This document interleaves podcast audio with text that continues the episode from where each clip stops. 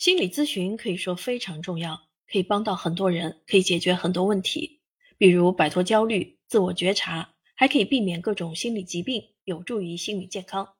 今天我给您推荐的这本书，什么样的人需要呢？以下几点大家不妨对照一下，可能这几点可以告诉你答案。第一，对心理咨询行业感兴趣但尚未入门的人；第二。正在参加心理咨询课程或培训的学习者，第三，处于职业发展初期的新手心理咨询师，第四，处于职业发展中期，希望突破瓶颈，向更高阶段发展的心理咨询师。本书可以说是一幅清晰系统的心理咨询师成长路线图，手把手带你从新手到专家。当然，想要成为专家可不是一件容易的事。就是因为不容易，所以我们需要这本书。书中提到，心理咨询师是一个独特的行业，相比程序员、运营人员、代购人员等由现代社会和技术发展应运而生的新兴职业，心理咨询这个名词及其科学发展的历史虽然只有短短数年，由此产生的职业却从属于一个极为古老的职业原型，即疗愈者。疗愈者可以覆盖所有帮助人们缓解痛苦、治疗疾病、修复创伤方面有一定作用的工作者。最简单的就是我们现在的医生、护士、心理咨询师与心理治疗师。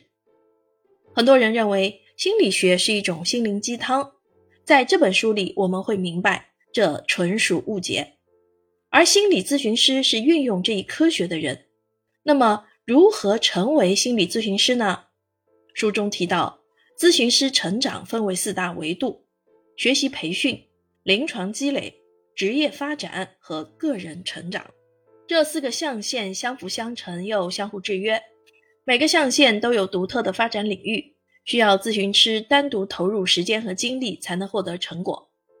心理咨询有很多疗法和流派，并没有说哪一个流派和方法是最好的，而要根据自己的擅长。找到适合自己的流派，然后多去自主学习，不断发展多元化视角。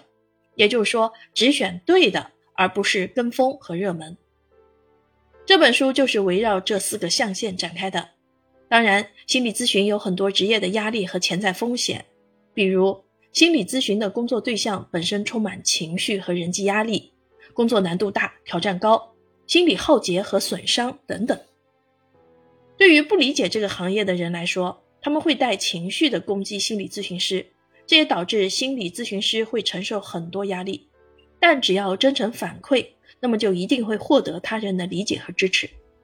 要知道，咨询职业从来不是短跑，而是贯穿咨询师一生的长跑。个人成长带来的不是量的积累，而是质的改变。总的来说，这样一本书一定会减少许多盲目，少走一些弯路。所以我推荐给有需要的听众朋友。